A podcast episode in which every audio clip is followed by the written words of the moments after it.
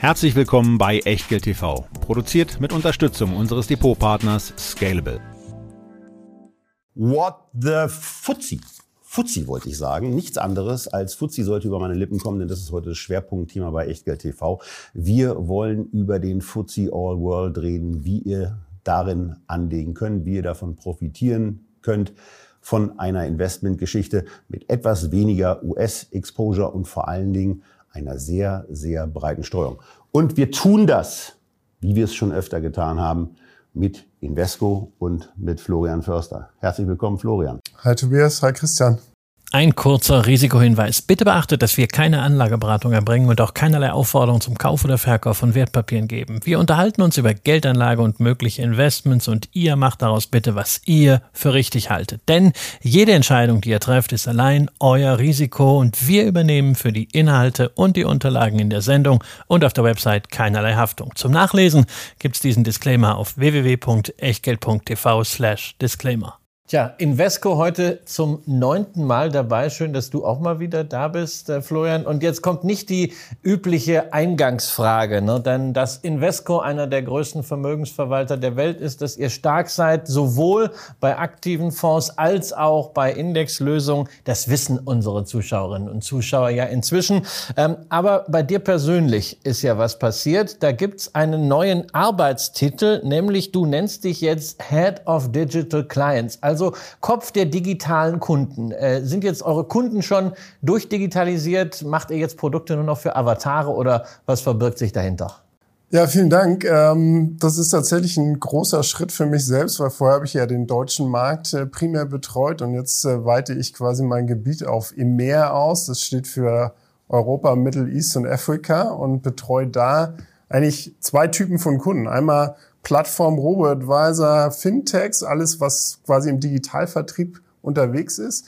Aber dann auch wiederum Kunden, die digitale Lösung von Invesco benötigen, die wir auch im Angebot haben. Und da kommen natürlich auch Versicherungen, Privatbanken, Vermögensverwalter und eigentlich jegliches anderes Klientel in Frage, weil die Zukunft wird einfach digitaler und äh, ich bin halt derjenige in der Firma, der das meiste Wissen da mitbringt und die Produkte von Invesco zukünftig dann in die richtige Bahn lenkt.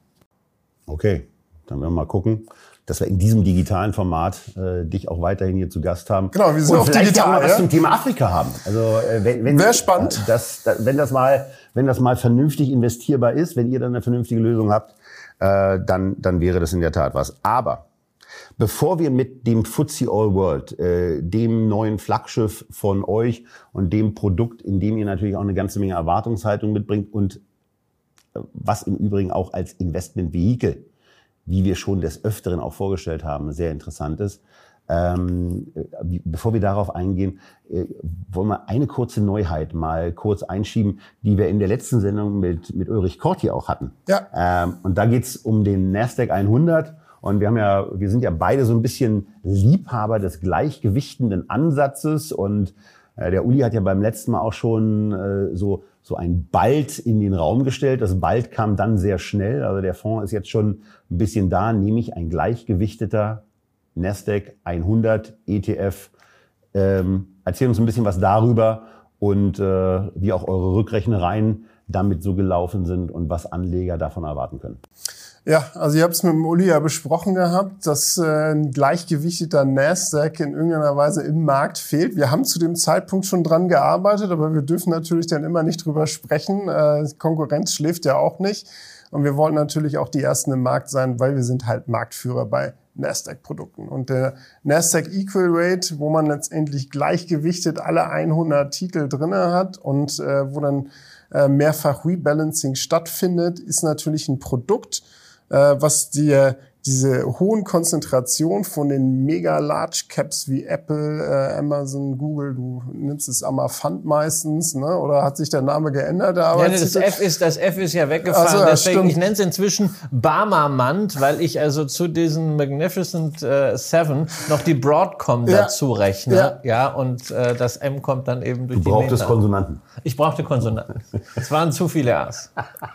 Ja, also ich meine, mit einem quartalsweisen Rebalancing kriegst du dann halt auch immer wieder schön diese Gleichgewichtung rein und bist dann natürlich super breit diversifiziert äh, dabei. Und das ist natürlich etwas, was in den letzten Jahren so ein bisschen im Markt gefehlt hat, was aber auch nicht schlimm war, weil die Large Caps haben natürlich maßgeblich die Performance beeinflusst. Ja? Aber ob sie das auch zukünftig tun werden, mal, weiß man nicht so genau. Also Apple hat jetzt auch nicht äh, wahnsinnig überzeugt in den letzten äh, Wochen nach dem Launch von den neuen Produkten. Und äh, ob die Zukunft genauso bright and shiny ist für, für eine Apple oder aber auch für eine Meta, die unfassbar viel Geld natürlich verbrennen für ihre Metaversum, was sie aufbauen. Und ob das wirklich fliegen wird, weiß man ja auch noch nicht. Also von daher finden wir eigentlich so einen gleichgewichteten Ansatz super spannend. Mhm. Du hast aber schon angesprochen, es gibt eine Underperformance in den letzten Jahren in diesem Bereich, genauso wie es ja auch, ähm, also wie stark gewichtende äh, ja. äh, Positionen äh, bei einem Nasdaq 100 von Vorteil waren, genauso wie ja auch wie eine starke, ein sehr, sehr starkes Amerika-Gewicht in den letzten 10, 15, 20 Jahren von Vorteil war, weil auch der amerikanische Markt als solcher ja gelaufen ist wie Hulle. Ähm, was gebt ihr Anlegern dann auch in euren Gesprächen mit großen institutionellen Kunden einfach zur Beachtung mit auf den Weg, damit die auch den Fokus und damit ihr im Übrigen auch den Fokus mal von der kapitalisierungsgewichteten auf die gleichgewichtete Variante richten? Also es ist meistens bei den größeren Anlegern taktisches Investment, weil man halt diese Klumpenrisiken, die man durch die marktkapitalisierten Indizes häufig hat, wegbekommen möchte. Man möchte einfach mit der breiten Streuung vielleicht auch in schwierigen Marktphasen zwar in Nasdaq investiert sein, aber vielleicht ein bisschen vorsichtiger unterwegs sein.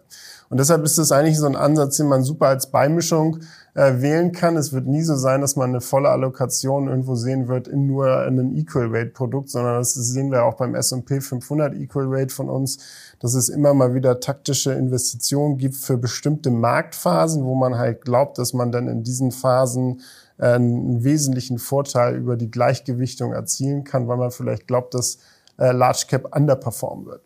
Wobei man ja auch das nicht unbedingt nur taktisch einsetzen kann. Man kann es ja auch strategisch einsetzen, ja. wenn man sagen will, also äh, ich bin bereit, Klumpen einzugehen. Ich finde Klumpen gut, aber vielleicht nicht 44 Prozent für die acht größten Aktien im Nasdaq. Dann kann man ja auch sagen, okay, man macht irgendwie 50-50, der normale Nasdaq 100 und der Equal Weight oder 66-33. Gerade natürlich auch ein Thema für Institutionelle im Rahmen der strategischen Allokation. Und das Schöne ist einmal, die Menükarte ist wieder etwas länger geworden. Es gibt wieder eine zusätzliche Option für Anleger. Man kann also jetzt nachwürzen.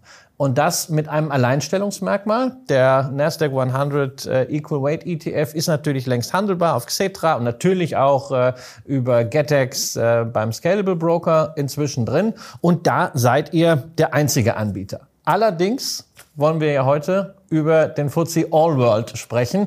Da habt ihr jetzt nicht dieses Alleinstellungsmerkmal. Da gibt es schon Produkte auf diesen Index. Das heißt also, der Index an sich ist nicht das eigentlich Neue, aber Trotzdem, natürlich äh, habt ihr die Produkte auf den Markt gebracht. Es gab viel Feedback dazu, aber wir müssen uns ja die Frage stellen, warum jetzt FTSE All World? Was macht ihr da besonders? Warum dieses Produkt und was verbindet ihr damit für Erwartungen? Ja, also wenn wir uns den Markt angucken für Welt-ETFs, dann gab es halt jahrelang ein Monopol beim FTSE, ja, äh, wo quasi nur ein Anbieter dieses Produkt haben durfte und alle anderen durften, äh, weil FTSE es nicht wollte, keinerlei Produkte bringen. Ja. Wenn man sich anschaut, wie viele verschiedene MSCI Worlds und MSCI Acquis es im Markt gibt, da ist MSCI wesentlich äh, laxer, was Lizenzen angeht. Und ähm, FTSE hat halt gesagt, ein Produkt ist draußen, das ist ausreichend, gut. Wir haben aber natürlich als großes Haus mit äh, über 550 Milliarden äh, ETF-Assets eine sehr, sehr gute Verbindung zu FTSE und haben halt gesagt, hey, ein bisschen Wettbewerb würde nicht schaden in dem Bereich, weil wir wollen natürlich immer das Optimum für die Anleger auch rausholen. Ja? Und äh, deshalb war es, äh, glaube ich, an der Zeit, ein Produkt zu bringen, was A von den Kosten signifikant günstiger ist ähm, und gleichzeitig aber auch vom Sharepreis wiederum wesentlich attraktiver wird, auch für Kleinanleger in so ein Produkt investieren zu können. Sharepreis, sollten wir kurz erklären, was ist da die Besonderheit? Genau, wenn wir einen ETF auflegen, dann können wir quasi wählen äh, bei, der, bei der Erstauflegung, zu wie viel Euro wir die Anteilsklasse bringen. Und ähm, in der Vergangenheit hat man sehr hohe Werte gewählt. Ja? Also vor 10, 15 Jahren hat man häufig ETFs zu 100 Euro gebracht oder 100 Dollar. Das waren mit Umrechnung dann 98 Euro oder 95. Deswegen notiert euer Invesco S&P 500 ETF ja fast schon vierstellig. Ja. Ja, das, das ist auch teilweise ein Problem, dass sie ähm, dann über die Zeit, weil die Performance einfach gut war, so hohe Werte erreichen, weil hier natürlich, äh, wenn man sich jetzt den Privatanlegermarkt anschaut, für institutionell ist das weniger ein Problem, aber für Privatanleger, die jetzt nicht 5, 6, 700 Euro in, für einen Anteil ausgeben wollen oder können, gibt's ja Fractional Dealing häufig, ja, äh, auch meistens nur bei den Sparplänen, nicht bei der Einmalanlage. Und das limitiert natürlich dann in irgendeiner Weise schon die Anzahl der Käufer, die sich das leisten können, einen zu teuren ETF, aber teuer gibt's ja eigentlich nicht, weil die Performance war dann halt gut. Ähm, aber wenn der Sharepreis zu hoch ist, dann limitieren wir sozusagen die Nachfrage. Und um dem Ganzen Herr zu werden, sind wir eigentlich dazu übergegangen, bei neuen Produkten niedrigere Anteilskurse zu machen, um letztendlich allen die Möglichkeit zu geben, zu investieren. Und wir haben den FTSE All zu 5 Dollar gebracht. Zu 5 Dollar habt ihr gebracht. Ähm, Rückgriff auf, den, auf das S&P-Produkt.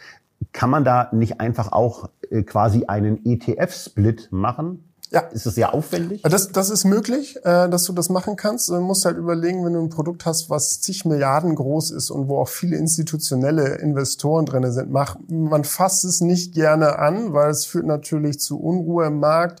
Es gehen äh, Mitteilungen raus, es gibt den Share Split, vielleicht Kunden, die das seit Jahren oder Jahrzehnten gewohnt sind, eine Order einzugeben, äh, müssen plötzlich viel mehr Stücke handeln und äh, große institutionelle Kunden kaufen halt auch mal ein Volumina von zwei, drei, vier, 500 Millionen. Und äh, wenn du dann plötzlich einen Sharepreis hast, der nicht mehr bei 500 ist, sondern bei 5, dann musst du halt extrem viele Teile kaufen. Und das sehen die Kunden eigentlich nicht so gerne. Ja? Also ähm, von daher überlegt man sich dann eher, ob man noch eine günstigere Anteilsklasse bringt zu dem gleichen Produkt, was ja auch häufiger mal passiert. Aber ansonsten hat man auch in der Verkaufspsychologie ja schon gelernt, dass günstige Preise, wenn man zwei Produkte nebeneinander hat, eine Wirkung haben, die sehr, sehr positiv wirkt. Ob das an irgendeiner Stelle dann auch äh, gegen Anleger laufen könnte, gucken wir uns ja nachher noch an, wenn wir, wenn wir ein bisschen genauer auf das Produkt blicken. Jetzt sind wir ja im Grunde genommen auch noch beim Indexkonzept. Und da stellt sich dann als nächstes auch die Frage, bei dem, äh, wie ihr euch dem angenähert habt, ihr habt euch für den FTSE All World entschieden und äh, jetzt nicht beispielsweise für einen MSCI All Country World Index. Gibt es da, da substanzielle Unterschiede bei den beiden? Ähm, sagen wir mal so, die Gründe dafür sind natürlich in dem All Country World Space sind sehr, sehr viele Anbieter schon bereits aktiv. Da sind, wären wir einer der letzten gewesen, die in irgendeiner Weise in diesen Bereich reingehen würden. Ja, und beim FTSE All World gab es ein Monopol, wo nur ein einziger Anbieter das gleiche Produkt hat und wo wir einen signifikanten Unterschied leisten konnten, ein wesentlich attraktiveres Produkt auf den Markt zu bringen. Weil bei dem anderen, bei dem All Country World äh, Index ist es letztendlich natürlich so, wenn da schon 15 Produkte in einer Spanne von äh, 16 bis äh, 40 Basispunkte im Markt unterwegs sind, dann brauchst du halt nicht noch das 27. Produkt da drauf. Äh, da ist der Mehrwert für den Endkunden nicht wirklich gegeben. Ja? Und da hätten wir quasi eigentlich nicht diesen, es ist kein First Mover Advantage, aber nicht diesen Vorteil gehabt, den wir jetzt halt sehen bei einem FTSE-Index, ähm, wo wir gesagt haben, hey, da gibt's so wenig Angebot, aber eigentlich eine so hohe Nachfrage. Man sieht es an der Entwicklung von dem Konkurrenzprodukt in den letzten Jahren. Warum gehen wir nicht da rein und sorgen dafür, dass die Kunden bessere Preise kriegen? Okay fairer Ansatz. Aber es gibt noch ein Produkt, wo es nicht mal eine Konkurrenzsituation gibt, die auch in dem FTSE All, äh, FTSE All World Universum sich abspielt, nämlich in der All Cap Variante. Ja. Das Ding ohne Nachhaltigkeitsfilter gibt's dann gar nicht. Und ähm, so jetzt die, die spitzfindige Zusatznachfrage. Produkt eins verstanden. Also wir, ihr habt jetzt eine 1 zu 1 Situation, äh, wo ihr sagt, ihr bietet das ganze Produkt mit einem günstigeren Preis an, mit, einem, mit einer günstigen TER. Ähm, Zusatz aber, warum dann nicht eventuell noch zusätzlich die All Cap Variante, in der auch Small Caps mit dabei sind. Ja, All Cap hat ja 9000 äh, Werte drin oder noch ein paar mehr. Ähm, der Aufwand, so ein Produkt aufzulegen, was letztendlich beim FTSE All World ja 49 äh, Industrie- und Schwellenländer abdeckt, ja, ist für uns als Anbieter auch immens, weil du musst ja überall auch in den Emerging Markets Account Openings machen, äh, wo, wo dann sozusagen der Custodian die Aktien liegen hat, wenn, wenn das Produkt gehandelt wird. Und dieser Prozess dauert immer noch an. Wir sind immer noch dabei, Accounts zu öffnen, weil das dauert in einigen Ländern unfassbar lange. Und diesen Komplexitätsgrad noch einen größeren Index jetzt abzubilden, das hätte den Prozess einfach nur noch verzögert, das Produkt auf den Markt zu bringen. Und wir wollen natürlich möglichst früh in den Markt reingehen, als wir uns entschieden haben, das zu machen. Aber wenn du sagst, ihr seid jetzt noch dabei, da gerade Konten zu eröffnen, muss ich mir jetzt Sorgen Nein. Äh, um meine Performance, um mein Geld machen? Gehen wir sicherlich später nochmal ein, wie das Ganze dann äh, strukturell funktioniert. Ja, aber ähm, wir haben natürlich geschaut, wie schnell können wir das Produkt live bekommen und haben das Maximale an Zeit versucht einzusparen und gleichzeitig einen sehr, sehr guten Index zu kreieren, der für die Kunden attraktiv ist. Ja, aber auch ohne Small Caps, das wollen wir ja mal festhalten. 4.165 enthaltene Aktien im FTSE All World. Äh, das ist schon mal ganz ordentlich. Ja. Wobei das natürlich dann auch etwas suggeriert, was Gerd Kommer wahrscheinlich Ultradiversifikation nennen würde.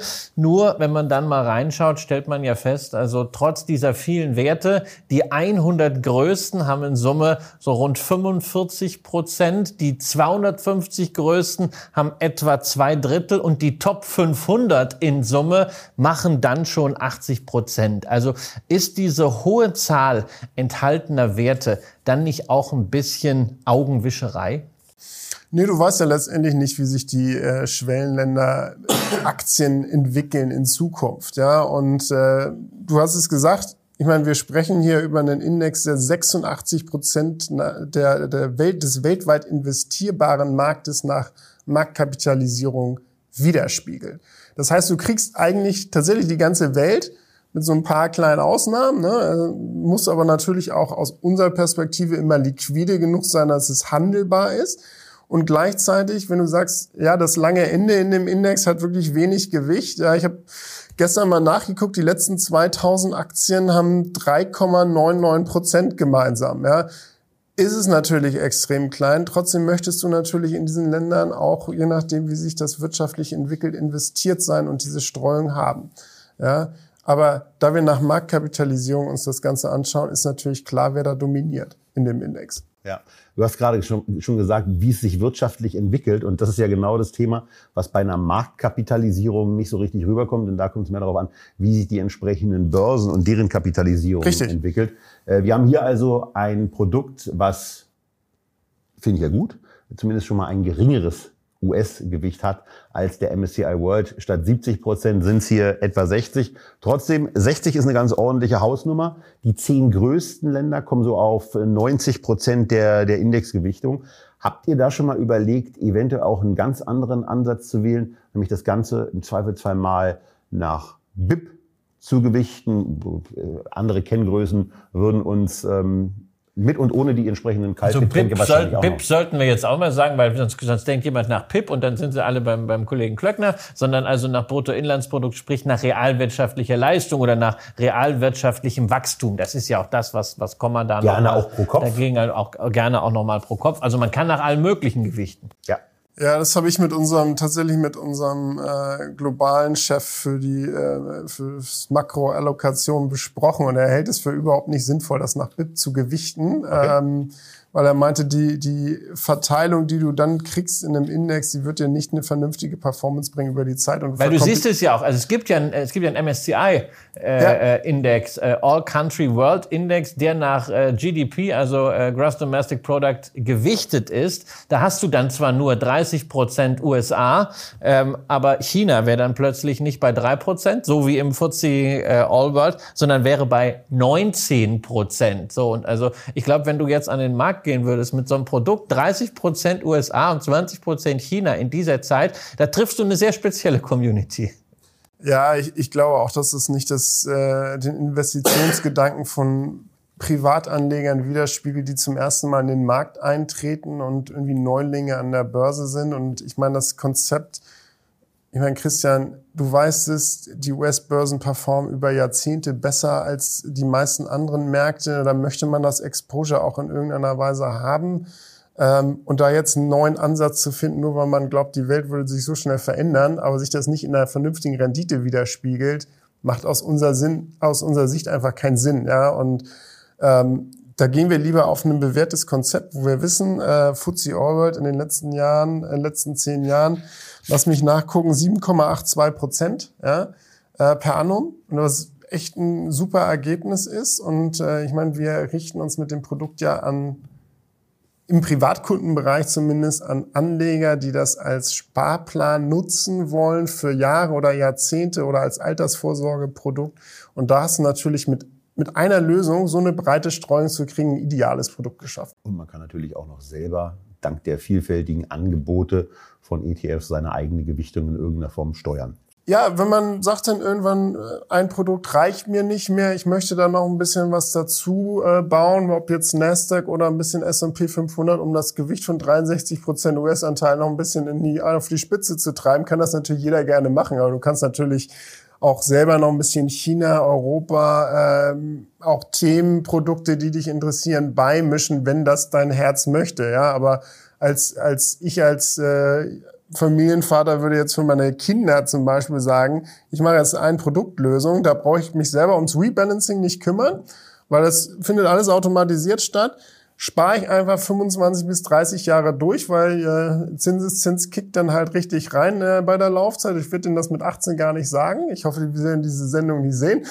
Ähm, und dann hast du natürlich etwas, äh, wo, wo du Vermögen auch aufbauen kannst ähm, mit einer einzigen Produktlösung was sie da sonst nebenbei machen, ob sie so Aktien kaufen wollen, Krypto oder äh, andere ETFs, das ist jedem freigestellt, sag ich mal. Ja, aber mit dieser Lösung schaffst du natürlich schon mal ein Problem weg. Du musst dir dich selber nicht wie bei einem MSCI World und Emerging Markets Produkt ums Rebalancing Gedanken machen, äh, ob du jetzt den Schwellenländeranteil wieder ausgleichen musst oder äh, die Industrieländer wieder ein bisschen hochfahren musst, je nachdem, wie die performt haben. Und das ist natürlich eine sehr bequeme Lösung. Und sie weicht natürlich auch dann ein bisschen ab von dem, was ja viele machen. Ich weiß gar nicht warum, aber so 70-30 ist ja so eine, so eine beliebte äh, Regel. Ich weiß nicht, was jetzt daran so besonders spannend soll, also warum es jetzt 70-30 sein muss, nicht 80-20. Hier haben wir bei den Schwellenländern so gute 10 Prozent. Wir haben eine etwas andere Schwellenländer-Definition. Da kommt ja äh, Südkorea bei äh, FTSE als entwickeltes Industrieland her, was es ja eigentlich auch ist. MSCI macht es ja wegen äh, gewisser Themen im Währungsbereich noch bei den Emerging Markets. Ähm, das ist aber hier natürlich beim Produkt, wo sowieso es dazwischen diffundiert und wir alles drin haben, ohnehin völlig egal. Also ich habe eine schöne Gesamtlösung nach Kapitalisierung. Wir wollen ja eins nicht vergessen, bei all diesen BIP-Propheten, die Gewichtung nach realwirtschaftlichen Faktoren wollen, ähm, also der Zusammenhang zwischen Wirtschaftswachstum und steigenden Börsenkursen, der ist eben nicht so da. Ja, die äh, Emerging Markets sind eben auch am Kapitalmarkt in den letzten äh, zehn Jahren nicht so gewachsen. Also insofern der US-Klumpen ist da. Kollege Kramer kann dann nachjustieren. Ne? Du kannst kannst dann Europa und Japan oder sonst was da packen, aber ansonsten immer eine einfache Basislösung. Dann haben wir natürlich einen anderen Klumpen oder zumindest eine andere Dominanz. Wir haben eine gewisse Technologiedominanz. 21 Prozent ist der IT-Sektor, wobei wir uns immer wieder vergegenwärtigen müssen, dass IT jetzt zum Beispiel nicht Amazon ist. Das gilt immer noch als zyklischer Konsum. Das ist auch nicht Alphabet oder Meta. Das ist nämlich dann entsprechend Kommunikation. Also noch so ein paar technologienahe Bereiche dazu. Aber Technologie ist ein großes Thema. Finanzen recht stark mit äh, 16 Prozent. Und dann, na ja, dann geht so weiter. Gesundheit, zyklischer Konsum, Industrie mit 11 Prozent. Frage ist jetzt, gibt es bei diesem Index irgendeine Art von Kappung auf der Sektorebene, dass man irgendwann sagt, also wenn ein Sektor zu viel Gewicht hat, dann wird es abgeschnitten oder lässt man das einfach laufen wie bei MSCI? Das ist keine Sektorkappung. Ja, es ist wirklich nach Marktkapitalisierung, äh, schaut man sich die Welt an. Entsprechend hast du dann halt hohe Gewichte. ähm, was meines Erachtens nach aber kein Problem darstellt, weil du möchtest ja dieses äh, diversifizierte Weltportfolio eigentlich danach haben, was wirklich groß ist im Markt. Und entsprechend äh, Financial hast du gesagt, 16 Prozent, äh, IT 21,2 Prozent ist natürlich eine klare Dominanz. Aber für mich persönlich wohin entwickelt sich die Welt? Ja, ist, äh, Digitalisierung schreitet voran, in Deutschland weniger als in anderen Ländern, sag ich mal. Ja, wäre schön, wenn es schneller gehen würde. Aber in irgendeiner Weise finde ich dieses Expo Exposure eigentlich sehr, sehr nützlich für die langfristige Performance des Index. Ja, äh, das heißt, du brauchst da eigentlich auch die innovativen Unternehmen hochgewichtet drinne, die denn sich halt an der Börse vernünftig entwickeln. Und mit, ich meine, du findest ja in dem Index fast alles, was du kennst, drinne. Also von LVMH, wenn du jetzt äh, äh, Danke, meine, dass du sie erwähnst. Besprichst du ja auch immer sehr, sehr gerne, ja. Aber du hast natürlich auch so eine Caterpillar oder Union Pacific drinne. Das heißt, diese Streuung über die, über eigentlich alle Bereiche und Branchen, ähm, über die ganze Welt hinweg ist schon eigentlich was Tolles, ja, weil Selber würdest du dir ja nicht die Mühe machen, diese ganzen Einzelaktien rauszusuchen und äh, daraus ein Portfolio zu bauen, was Sinn macht. Ja, das ist ja einfach viel zu kompliziert. Aber um da nochmal eben drauf zurückzukommen, spannend ist tatsächlich die Entwicklung von den Regionen in dem Index, wie sie sich entwickelt haben. Weil 2010 war quasi der niedrigste Wert der US-Allokation im Index. Da waren die gerade bei 45 Prozent. So, jetzt sind sie bei 63 Prozent. Da siehst du auch natürlich die Entwicklung seit 2010 von den Megacaps mit drinne. Aber gleichzeitig, wenn du so Region anschaust, 2008 Europa im Index, aber 31 Prozent. Weißt du, wo sie jetzt sind? Sie sind jetzt nur noch bei 16 Prozent. Ja. Sollte uns das Angst machen aus europäischer Sicht? Hm, also ich weiß nicht, also so ein bisschen hat man das Gefühl, wir werden langsam abgehängt, ja, ähm, und das spiegelt sich in der Gewichtung wieder. Aber Europa hat natürlich auch die letzten Jahre nicht super performt im Aktienbereich. Ne?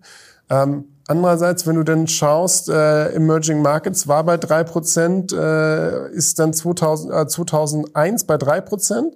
2010 waren sie schon bei 12 Prozent und jetzt sind sie so bei 11 Prozent. Also es hat sich nicht viel getan im Emerging Market Waren ja die Ver Veränderungen dann auf der Länderebene. Brasilien war ja beispielsweise damals vor der Finanzkrise relativ hoch aufgrund der stark. Rohstoffpreise, ist dann äh, deutlich runtergegangen. Indien ist gekommen, ja, China oszilliert recht stark. Ja. Aber das Schöne ist ja, man hat dieses, man hat dieses Gesamtpaket und äh, gerade, wir haben euch die Grafik, äh, über die Florian spricht, ja auch in die Unterlagen gepackt. Äh, man hat ja eben die Möglichkeit, sich ständig bei diesem Produkt auch bei eurer Website über die Allokation zu informieren, so dass man weiß, wo rein man denn investiert. Und das gilt ja auch für die Einzelwerte. Ja, ich meine, im Index hast du 1500 50 Large Caps drinne, ja, also wirklich äh, ein großer Anteil. Dann hast du Mid Cap ist äh, 2066 und dann 543 Small Caps. Ja.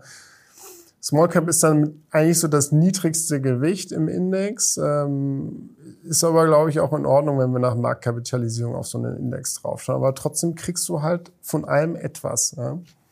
So, Christian hatte die Einzelwerte eben schon erwähnt. Wenn man dann ins Fondsporträt reinschaut, sieht man, eine Apple ist mit 4,2 Prozent gewichtet, Microsoft mit 3,8. Also wenn man dann im Sparplan 100 Euro investiert, sind die beiden Werte schon mal mit 8 Euro dabei. Ähm, das waren früher mal zwei Döner, aber ähm, das wäre ein anderes Thema. Äh, bei, dem, bei dem Thema Big Caps, habt ihr auch keine, keine Kappungen in irgendeiner Form vor? Äh, und es werden vom Indexkonzept auch nicht vorgesehen? Nee, also wir richten uns da immer nach dem Indexanbieter, wie letztendlich das Indexkonzept auch aufgebaut ist. Und da sind keine Kappungen vorgesehen. Ja, aber man muss ja auch mal ganz offen sagen, also wir haben jetzt viel über Klumpen gesprochen. Äh, diese Klumpen waren in der Vergangenheit äh, durchaus positiv. Ja, die haben ja auch auf die Performance ausgestrahlt.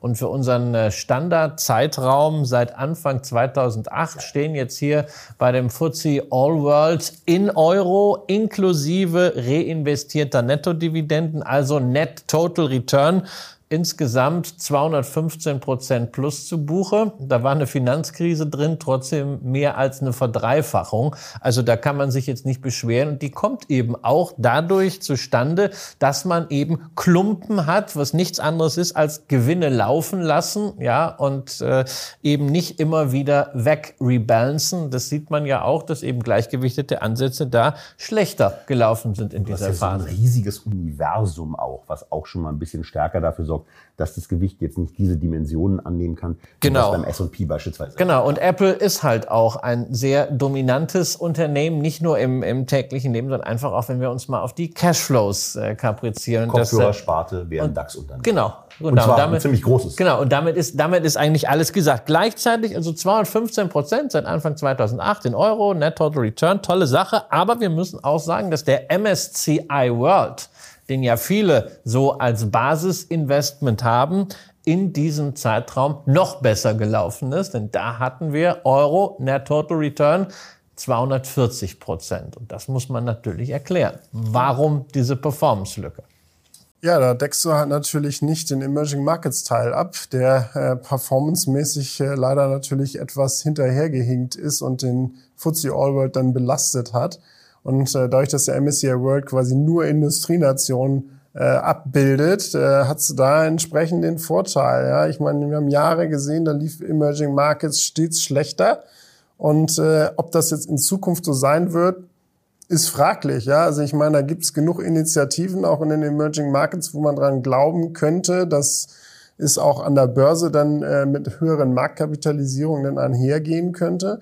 Ähm, und entsprechend finde ich diese diesen Vergleich zu sagen, hey, der MSCI World ist äh, so viel besser gelaufen, immer etwas schwierig, weil wir wissen halt nicht, ob es in Zukunft so bleiben wird oder ob vielleicht auch so ein bisschen ein Niveau erreicht ist in den Industrieländern, wo das Wachstum vielleicht nicht ewig sofort geht. Ne? Ich meine, zum Thema Innovationskraft äh, finde ich gutes Beispiel mit Apple. Ich meine, sie erfinden sich immer wieder neu. Nächstes Jahr mit der Apple Vision Brille, die natürlich super hochpreisig ist, ja, und ein bestimmtes Klientel äh, auch nur anziehen wird. Aber man sieht, dass äh, im Hintergrund immer wieder an Neuerungen gearbeitet wird, die wahrscheinlich dann auch diese Bewertung von Apple rechtfertigen.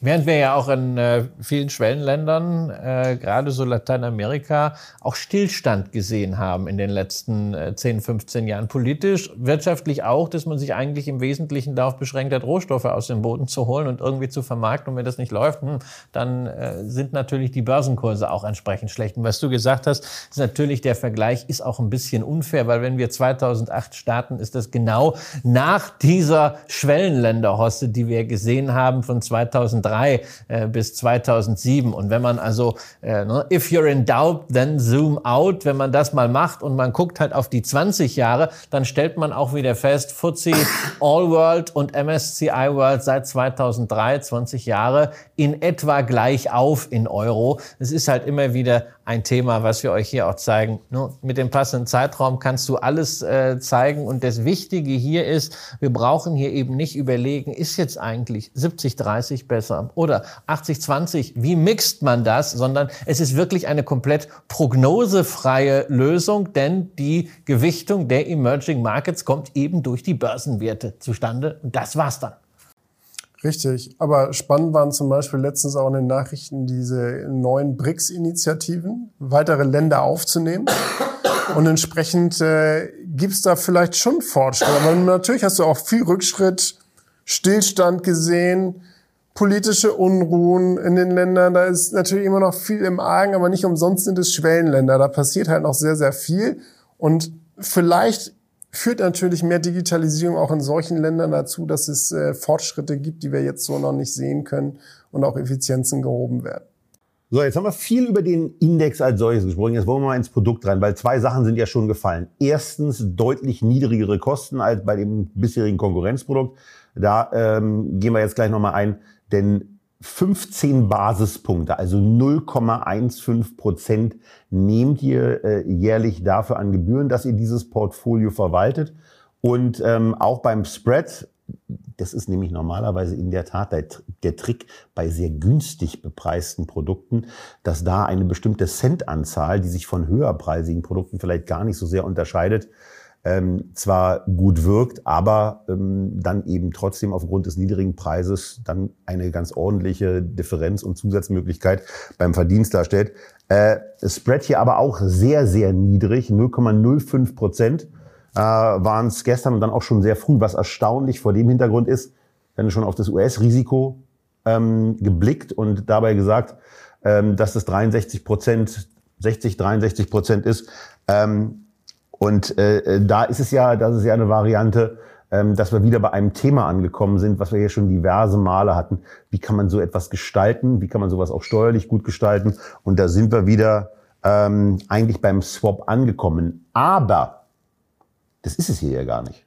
Warum habt ihr euch bei diesem Produkt gegen den, den Swap entschieden, den wir in einem anderen Gespräch auch noch als die ähm, ja, äh, steuerliche attraktive Alternative definiert und kennengelernt haben.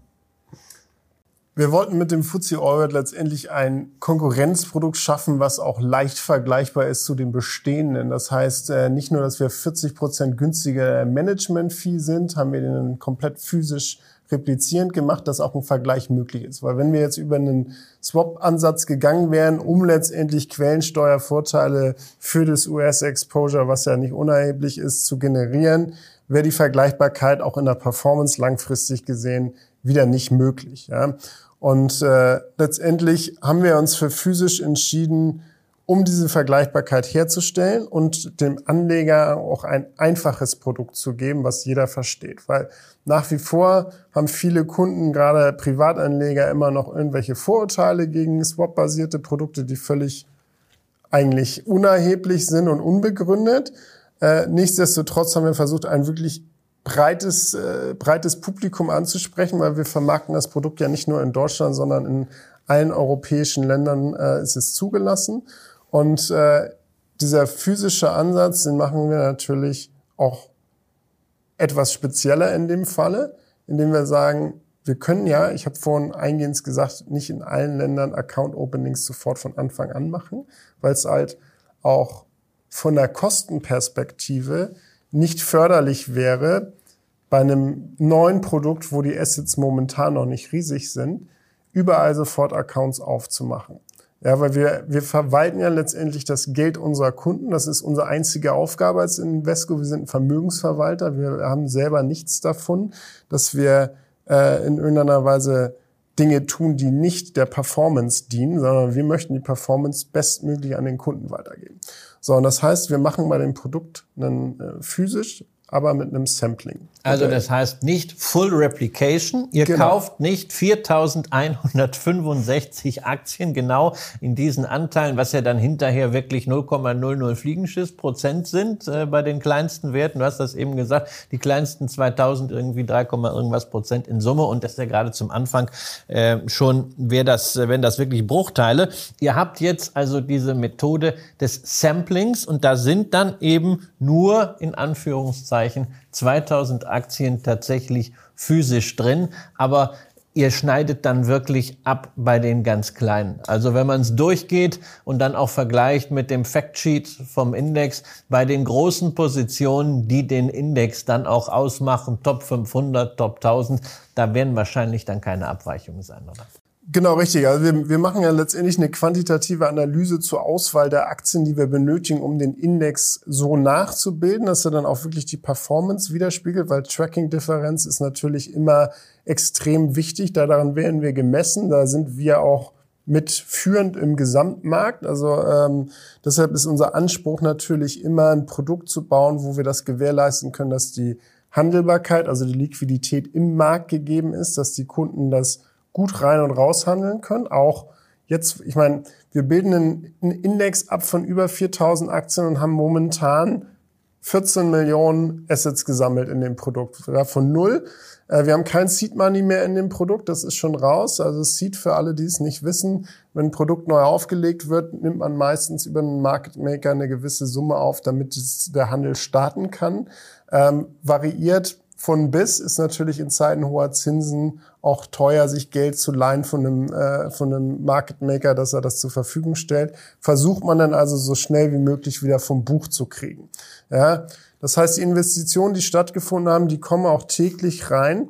führen natürlich dazu, dass wir eigentlich momentan ein relativ konzentriertes Portfolio liquide handelbar machen müssen. Und deshalb machen wir dann halt eine ähm, quantitative Analyse, mit welchen Aktien wir diesen Index am besten darstellen können. Da schaut man sich Sektoren an, Faktoren von Ländergewichtung, Branchen äh, unter Liquiditätsaspekten, damit wir dann halt auch enge Spreads, du hast es eben gesagt, äh, halten können, weil das ist immer unser Anspruch. Dafür haben wir einen Capital Market Desk, der schaut, dass für jeden Kunden auch auf sämtlichen Börsen und Plattformen immer gute Spreads äh, zur Verfügung stehen. Und das ist so ein bisschen auch so unser, unser äh, Anspruch als Invesco, immer zu gucken, wie wir die Performance bestmöglich weitergeben können. Und wenn wir jetzt die Spreads beispielsweise auseinanderreißen müssten, ja, weil der Markt in irgendeiner Weise oder die Aktien zu illiquide wären, ähm, ist es ja nicht im Sinne des Anlegers, der dann mehr Geld bezahlt. Das heißt, für diese 2000 Aktien, die hinten vielleicht fehlen. Und im Übrigen habe ich gestern nachgeguckt. Vanguard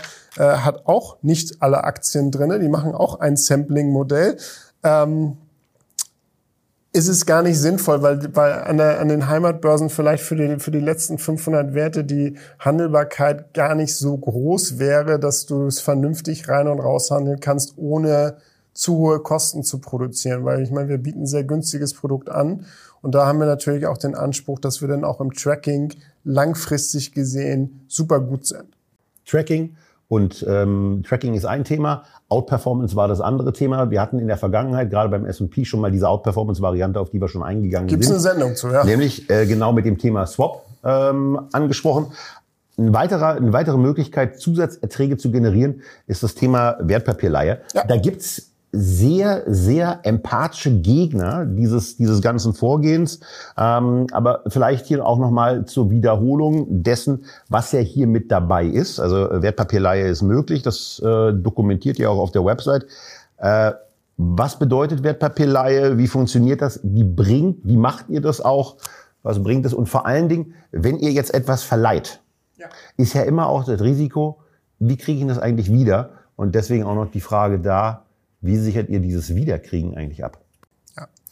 Also Wertpapierleihe ist eigentlich die kurzfristige Übertragung von Wertpapieren an einen anderen Teilnehmer, der dafür letztendlich dann, weil er Interesse hat, die Aktien zu halten, dafür letztendlich dann ein Premium an uns zahlt. Um, und diese Erträge würden wir zu 90 Prozent an den ETF weitergeben. Und die 10 Prozent würde man jetzt denken, kriegt die Invesco? Nein, kriegt nicht Invesco, sondern die kriegt die BNY Mellon.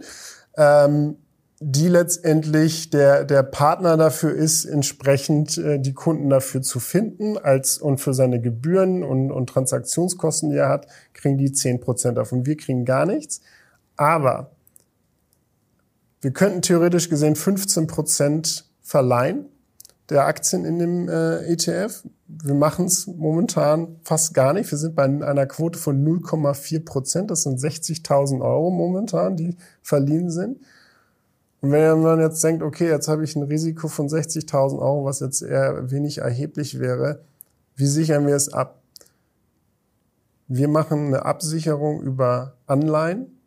Ähm, beispielsweise sind da jetzt gerade groß drinne US-Staatsanleihen, ähm, die natürlich die Bonität der USA haben, aber wir haben auch Kanada mit drinne.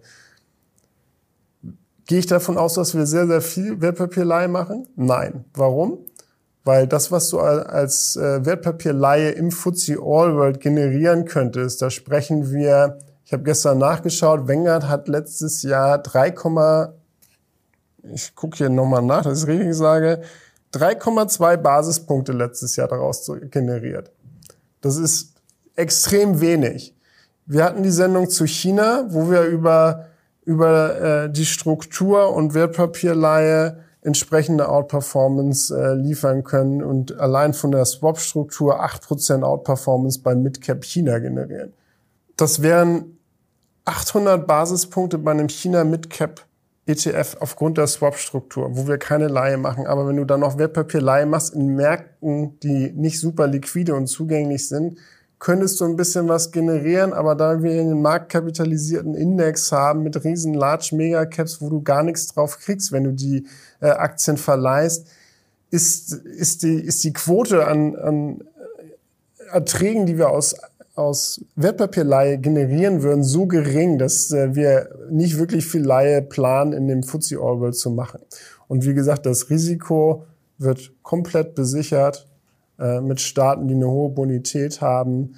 Also von daher ist das Risiko dann da auch extrem überschaubar und wir machen es ja letztendlich, um im Tracking dichter am Index zu bleiben. Wir machen es mal so, wenn euch das Thema Wertpapierleihe noch mal ein bisschen spezieller, weil man könnte jetzt in der Tat viele Anschlussfragen stellen, aber da neben der Kamera. Da läuft eine Uhr mit und das kriegen wir heute nicht vernünftig unter. Aber wenn ihr euch ein bisschen Deep Dive auch nochmal zum Thema Wertpapierleihe wünscht, schreibt es einfach in die Kommentare. Florian kommt wieder und dann greifen wir das Thema einfach nochmal so in 15, 20, 25 Minuten separat Aber man muss ja auch immer gucken, dass man sich gerade bei diesen einfachen, transparenten, fairen Produkten, ETFs, nicht zu sehr in den Details verliert. Das ist so, ist so ein bisschen so wie bei, wie bei einem Auto. Ja, du hast ein Auto, das super funktioniert, das äh, wirtschaftlich arbeitet, effizient, kostengünstig, du fühlst dich da drin wohl.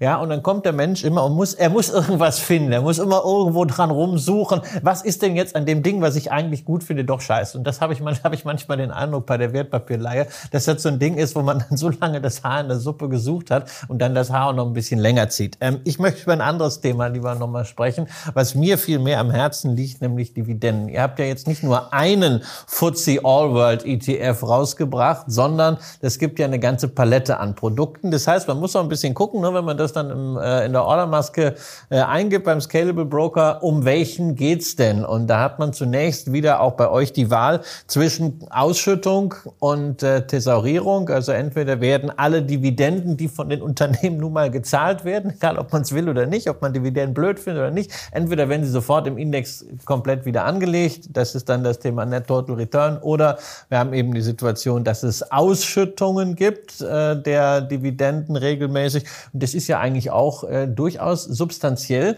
Wir reden immerhin über 2,4 Prozent äh, Dividendenrendite. Rendite. Das ist jetzt nicht das, was wir momentan im Zinsbereich haben, aber Dividenden waren nie der neue Zins, sind es auch jetzt nicht, aber es ist halt ein Rückfluss, den man daraus kriegt. Und das Schöne ist ja, dass bei solchen Indizes auch die Dividenden auf die Indexpunkte adjustiert berechnet werden. Und das hast du uns mitgebracht. Und da kann man dann auch sehr schön sehen, dass dieses Thema Dividendenwachstum, was ja so mein Herzensthema ist, wirklich auch auf Indexbasis nachvollziehbar ist.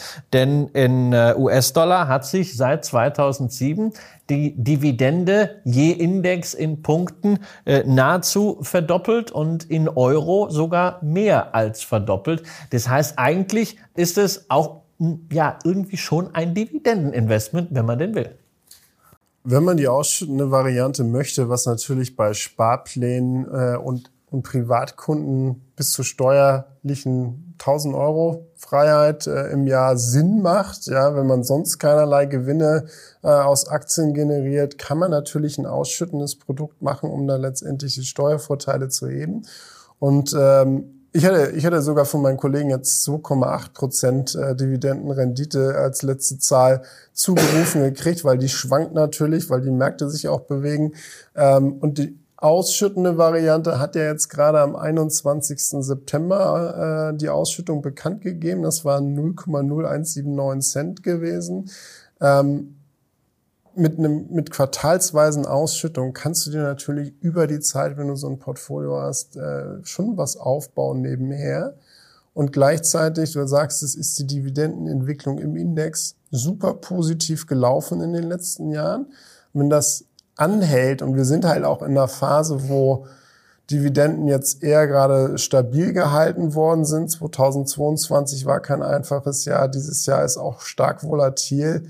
Aber wenn wir davon ausgehen, dass die Wirtschaft weit, weltweit weiter wächst in den nächsten Jahren, dann kann natürlich auch die Dividendenrendite weiter ansteigen. Und dann ist es natürlich ein sind jetzt nicht die Dividendenrenditen, die du sonst so ra rauszauberst, wenn ich mir nee, deine ich Sendung ich, ich so anschaue. Ja ich, bin ja nicht, so, ich bin ja nicht der Hochdividenden-Fetischist. Äh, also für mich ist das ja der Dividenden-Hochadel, aber gefühlt, Ja, das ist ne? also für mich ist das für mich also 2,4, 2,8. Also das ist das finde ich das finde ich ja äh, toll und das Relevante ist ja wirklich Dividendensteigerung, Dividendenwachstum, dass du eben nicht dieses anämische hast wie bei manchen Hochdividendenwerten, wo dann jedes Jahr gebettelt wird, kriegt man noch mal einmal die Dividende, was aber eigentlich sowieso egal ist, weil das, was man als Dividende bekommt, geht beim Kurs dann flöten, sondern wir haben hier einfach wirklich auch ein äh, rationales Beispiel dafür, wie Dividendenwachstumsstrategie bei einem ganz normalen Index funktioniert. Und ich habe ja immer das ist nämlich nicht darauf ausgerichtet, ein Dividendenindex sein zu wollen. Genau, aber ja? er ist es halt, er ist es halt en passant. Ich habe ja häufig die Frage,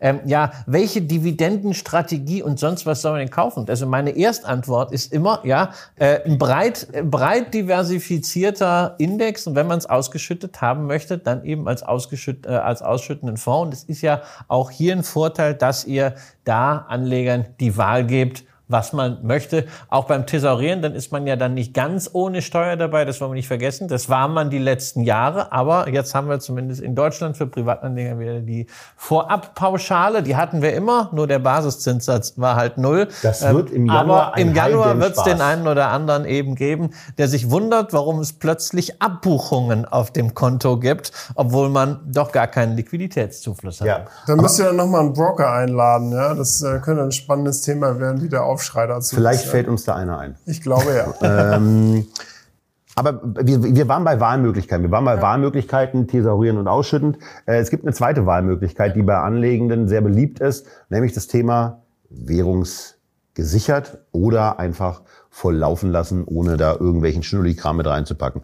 Und da habt ihr äh, eine Variante, die zunächst mal wirklich günstig aussieht, denn 0,05 Prozent äh, kommen bei der Managementgebühr obendrauf, also die steigt auf 0,2 Prozent an. Ähm, gibt es den gesamten Aufwand da auch wieder oder ist da noch irgendwo ein bisschen was, was ich so vielleicht nicht sehe? Das, was äh, immer schwierig ist ähm, bei, bei so Produkten, die jetzt in dem Fall, wir haben es als Euro-Hedge und britisch-Pfund-Hedge gebracht. Das ist auch ein Novum im Markt, ehrlicherweise. Ähm, und auf Portfolioebene wird gehatcht. Ja. Weil die Basiswährungen im FTSE All World sind da letztendlich US-Dollar. Und äh, was sind die Hintergründe, weshalb man überhaupt einen gehatchten Index anbieten möchte?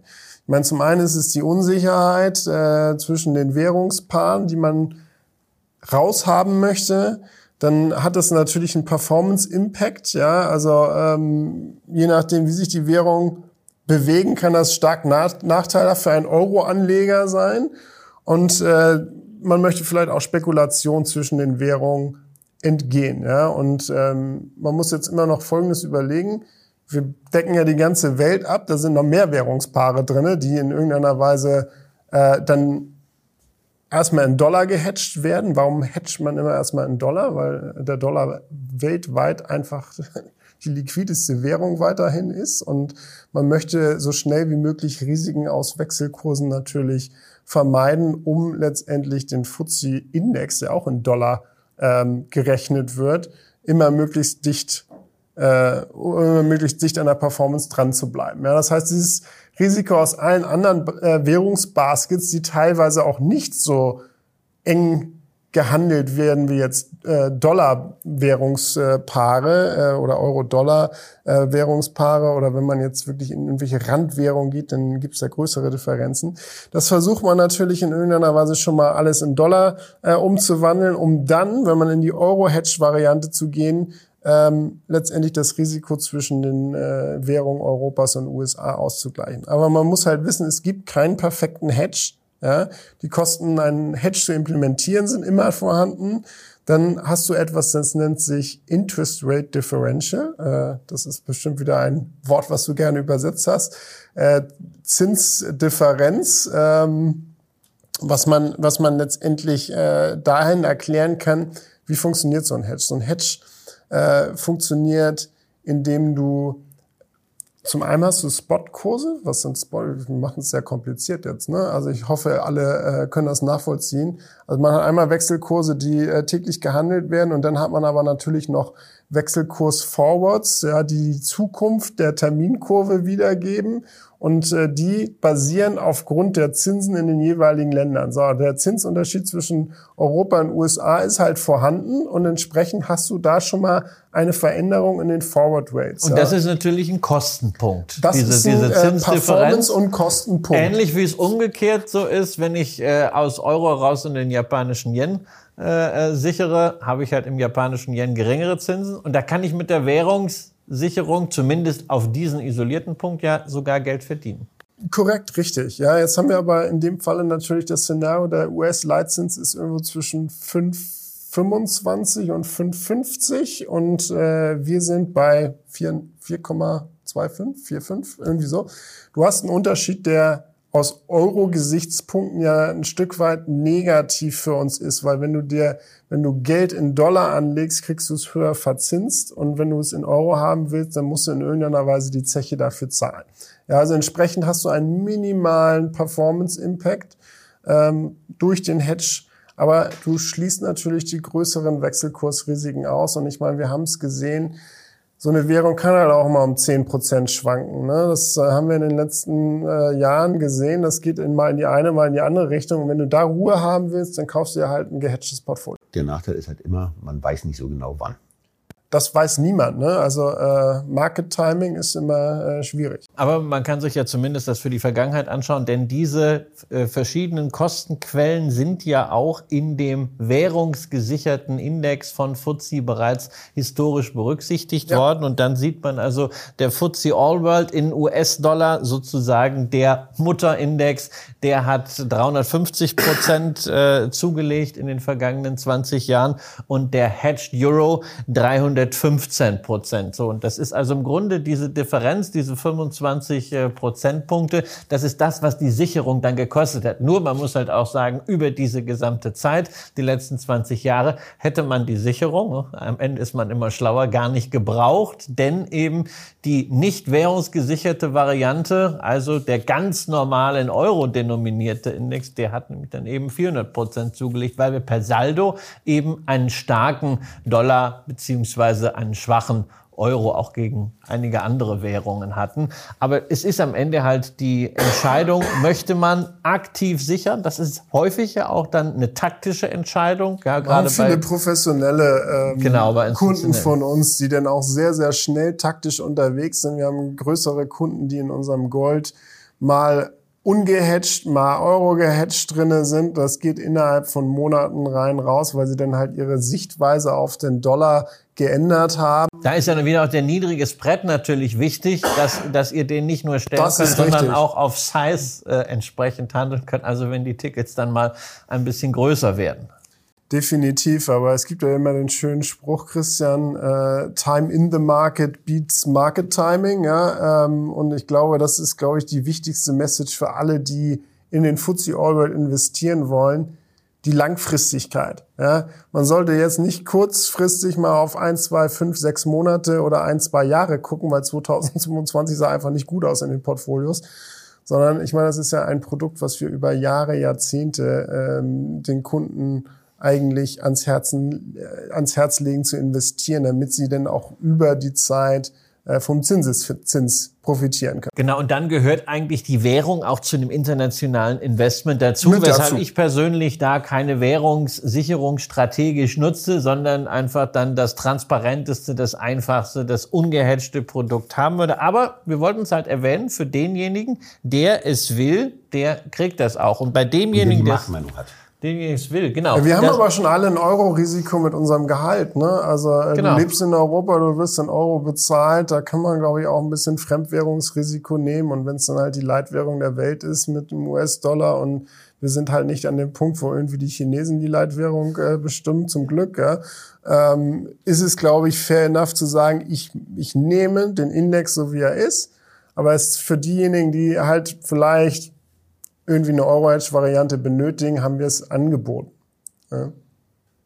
So im Grunde haben wir jetzt ein Investment kennengelernt, was für alle geeignet ist, um ein breit diversifiziertes Aktieninvestment zu haben ob es nun institutionelle sind, ob es nun Sparplankunden sind, die sich vor allen Dingen auch über den kleinen Preis ein bisschen stärker freuen. Du hast ja schon gesagt, der Institutionelle, der findet es im Zweifelsfall, wenn er 100 Millionen dann investiert und auf einmal zu 5 Dollar äh, dieses Produkt kauft, jetzt weniger lustig, weil die Spalte mit den Stücken äh, auf einmal relativ voluminös wird. Aber was für viele wichtig ist und was ja auch ein Thema bei uns immer wieder ist, ist das Thema Sparplan. Wir haben äh, das ganze Thema hier mal auch aufbereitet. Wer seit Ende September 2003 jeden Monat in den Index, jetzt in der Net Total Return Variante, äh, investiert hätte. Der hätte 24.000 Euro ähm, erhalten, äh, nee, investiert und würde heute über 64.400 Euro verfügen. Also hätte 40.000 Euro an Wertzuwachs gehabt, ähm, knapp neun Prozent pro Jahr.